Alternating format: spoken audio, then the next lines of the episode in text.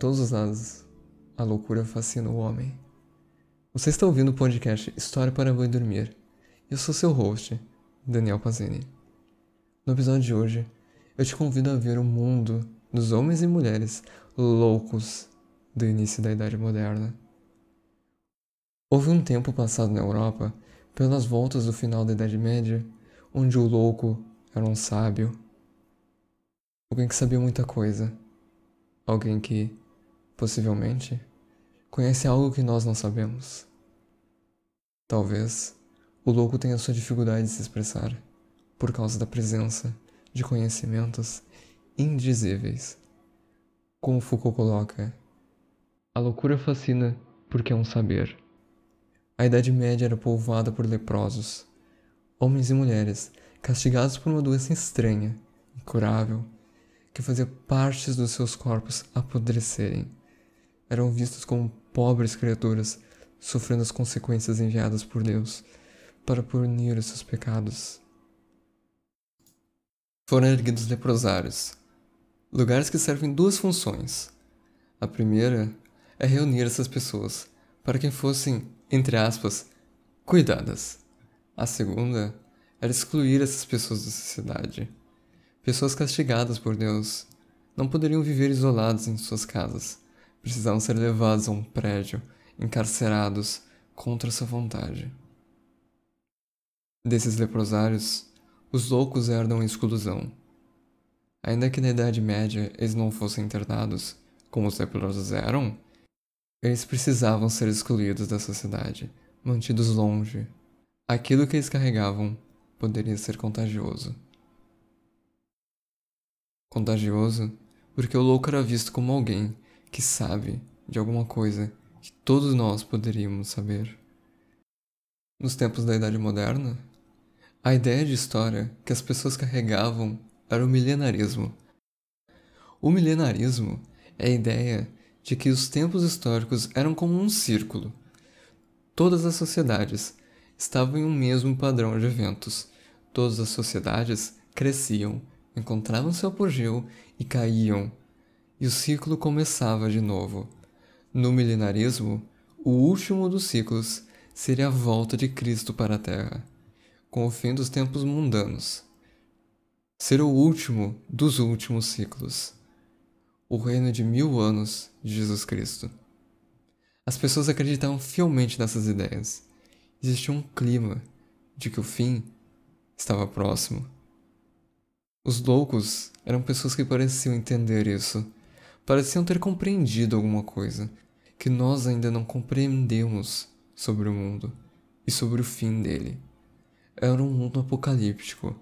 A loucura substituiu o medo da morte e a seriedade dos tempos.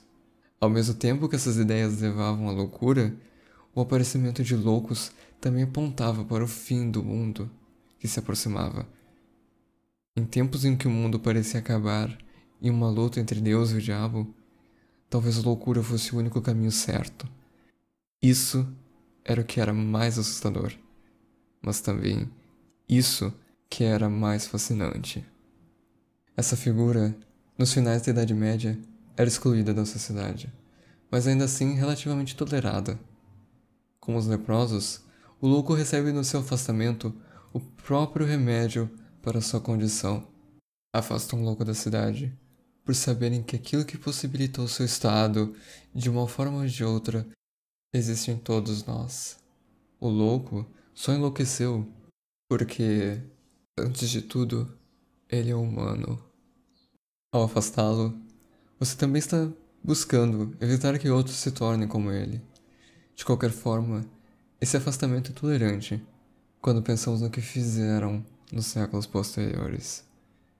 Como Foucault coloca, nesses tempos, a loucura possui algo relacionado com a razão. Toda forma de loucura tem alguma razão nela, e toda forma de razão tem alguma coisa de loucura. Em tempos que ideias filosóficas eram ideias religiosas, onde a religião e a filosofia são uma só, era preciso aceitar um aspecto de insensatez nos seus conceitos. Por exemplo, uma ideia popular era que, aos olhos de Deus, o mundo dos homens é um mundo louco. Era preciso aceitar que existe algo de loucura onde vivemos e no que fazemos, para que possamos entender como Deus nos veria. Mas, também, talvez se vivêssemos em um mundo que, para a visão de Deus, é um mundo louco, então nossas ideias, que são frutos de nossas mentes e nossas criações, também são de uma forma ou de outra loucas. Quando comparadas as ideias de Deus à sua sabedoria, com S maiúsculo, os nossos conhecimentos só podem ser frutos de uma espécie mundana de loucura. Toda razão tinha um pouco de loucura, e toda loucura tinha um pouco de razão.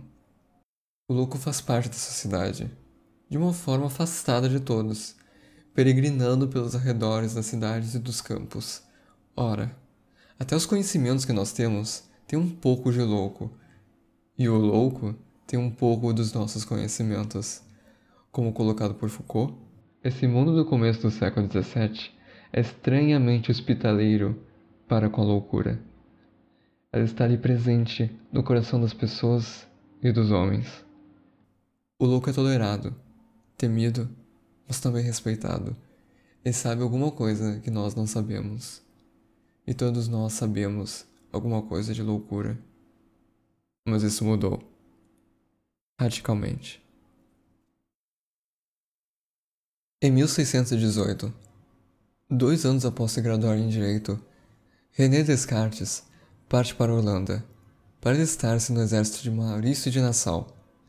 Nesse exército, René Descartes teve a oportunidade de viajar a diversos países e conhecer diversos povos. Em uma noite de 1619, nas margens do rio Danúbio, René Descartes teve três sonhos consecutivos. Sonhos que lhe mostraram um caminho a seguir, o caminho de uma ciência universal, feita a partir de novos fundamentos. De posse desse novo método, os homens poderiam, doravante, seguir os passos seguros de uma sabedoria teórica e prática. Não levou muito tempo para Descartes sair do exército. A partir dessa revelação, ele segue uma carreira brilhante na história das ciências e da filosofia, com gigantescas contribuições às mais diversas áreas e formas de saber. Da matemática à moral, ao direito, à metafísica. Dele, eu tenho certeza que você já ouviu a frase Penso, logo existo. Essa frase é a conclusão final, o ponto de chegada, de um longo pensamento seu. Descartes se perguntava como que nós podemos ter certeza das coisas que sabemos. Nós nos enganamos diariamente, nos esquecemos, cometemos erros. Nós somos capazes de imaginar coisas que não existem. Nós também nos encontramos todas as noites com um mundo que não existe um mundo de mentiras, o mundo dos nossos sonhos. Como podemos ter certeza que as coisas que sabemos são reais e não apenas uma enganação? Que elas são reais e não um sonho? Que elas são reais e não uma mentira? Como então posso saber que existo? Em termos gerais, a filosofia de Descartes segue essa sequência. Eu posso fingir que tudo que eu sei era na verdade um sonho. Eu posso fingir que o meu corpo, por exemplo, não existe, que os meus dedos não existem, que a minha infância foi uma ilusão e que o dia anterior nada mais era que um sonho. Mas eu não posso fingir que eu não existo. Se eu não existisse, eu não conseguiria pensar que não existo. Portanto, se eu consigo pensar que eu existo, é porque a minha existência garantiu que eu pudesse pensar. Se eu penso, logo existo. Pensar é raciocinar. Na filosofia de Descartes, o primeiro passo do seu método para distinguir a verdade daquilo que é ilusão é ser capaz de raciocinar claramente. Se ser racional é tão importante, o que acontece com a irracionalidade? O que acontece com os loucos? A loucura, que há poucos momentos atrás vimos que era inseparável das ideias e do mundo, foi expulso da filosofia. Ora, se a minha razão é a coisa que me dá segurança de que o mundo que eu conheço é real, a loucura de nada poderia ter a ver com ela. No pensamento cartesiano, se eu consigo distinguir o que é verdade do que é mentira, é também porque eu não sou louco. A loucura foi expulsa da razão. Já não mais é possível entender o louco, porque a capacidade de entendimento exige que você não reconheça a sua existência. Não é como se loucos parecem desistir, mas eles se tornaram incompreensíveis.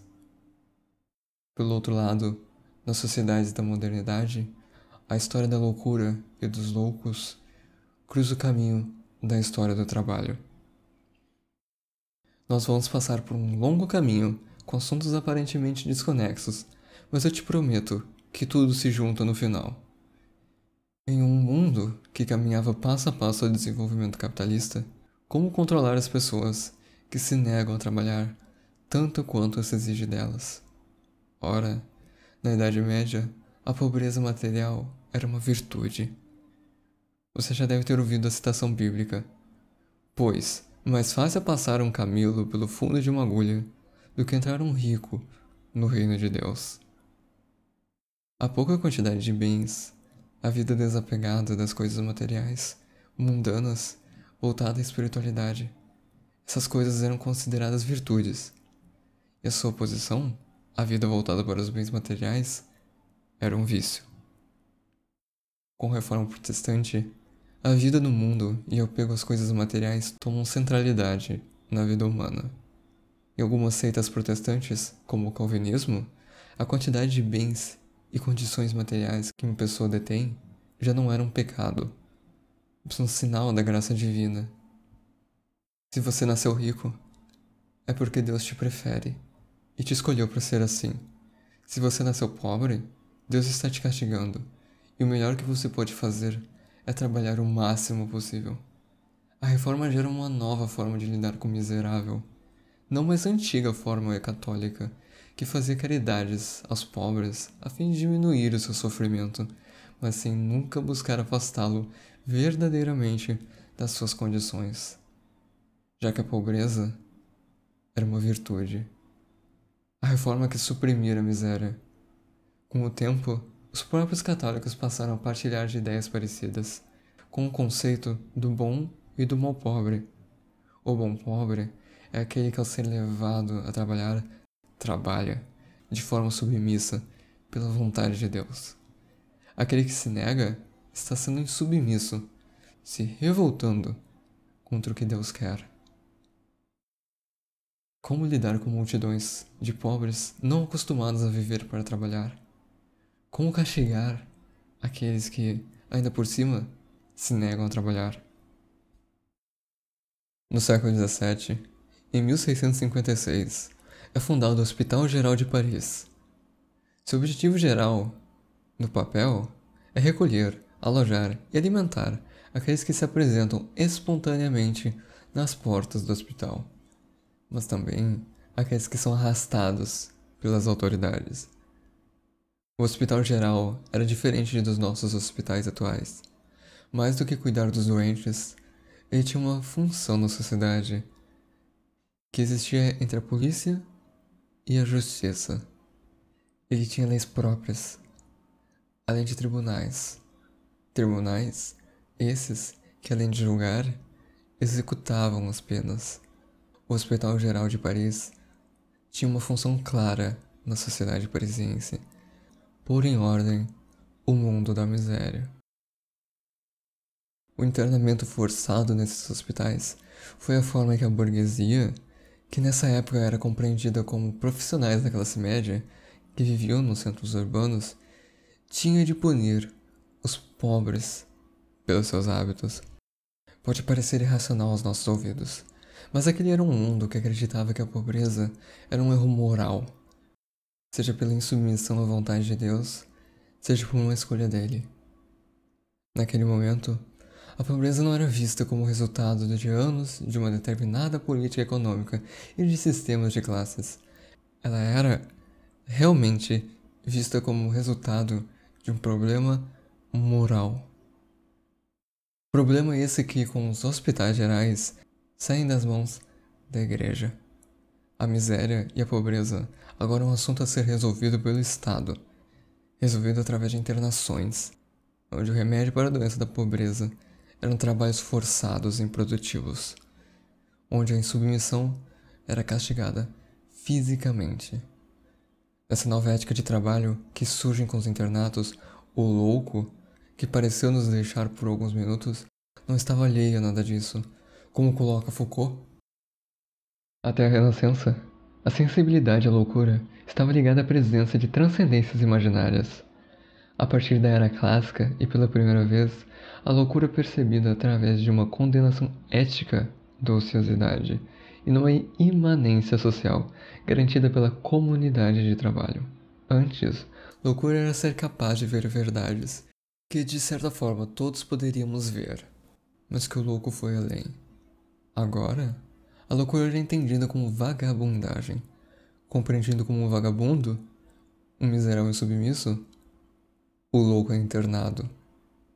Do outro lado desses muros do internamento, não se encontra apenas a pobreza e a loucura, mas rostos, bem mais variados, e silhuetas cuja estatura comum nem sempre é fácil de reconhecer. Resta conhecermos esses novos rostos no mundo correcional. Hoje, nós vemos como o louco é tratado e entendido de formas muito diferentes ao longo da história.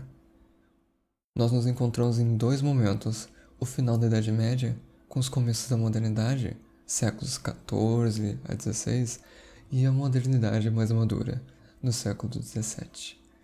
De um sábio estranho e amenotrador que vive afastado dos centros, com ideias não muito diferentes das nossas, para uma pessoa incompreensível, um pecador, alguém que é pobre não apenas materialmente, mas moralmente. Seu lugar antes tolerado nas distâncias da sociedade, agora é bem definido. Deve residir um hospital geral, onde o trabalho forçado e a tortura são ao mesmo tempo a punição e a salvação do louco, em uma grande internação geral. A história da loucura, por Foucault, não acaba aqui, mas o nosso episódio sim. Se você gostou desse episódio, considere seguir as minhas redes sociais, que estão na descrição do player em que você está escutando para também saber nos próximos episódios. Também, se você quiser apoiar o nosso crescimento, considere divulgar esse podcast para outras pessoas que você imagina que gostariam de escutar. Isso é o que mais ajuda. A história é vasta, complexa e disputada. O História para Boi Dormir tem o objetivo de gerar interesse em temas da história e as suas teorias. Se você quiser saber mais, considere ler algum dos artigos e livros que foram base desse episódio ou procure por outros podcasts sobre o tema. Apoie a divulgação científica. Até a próxima!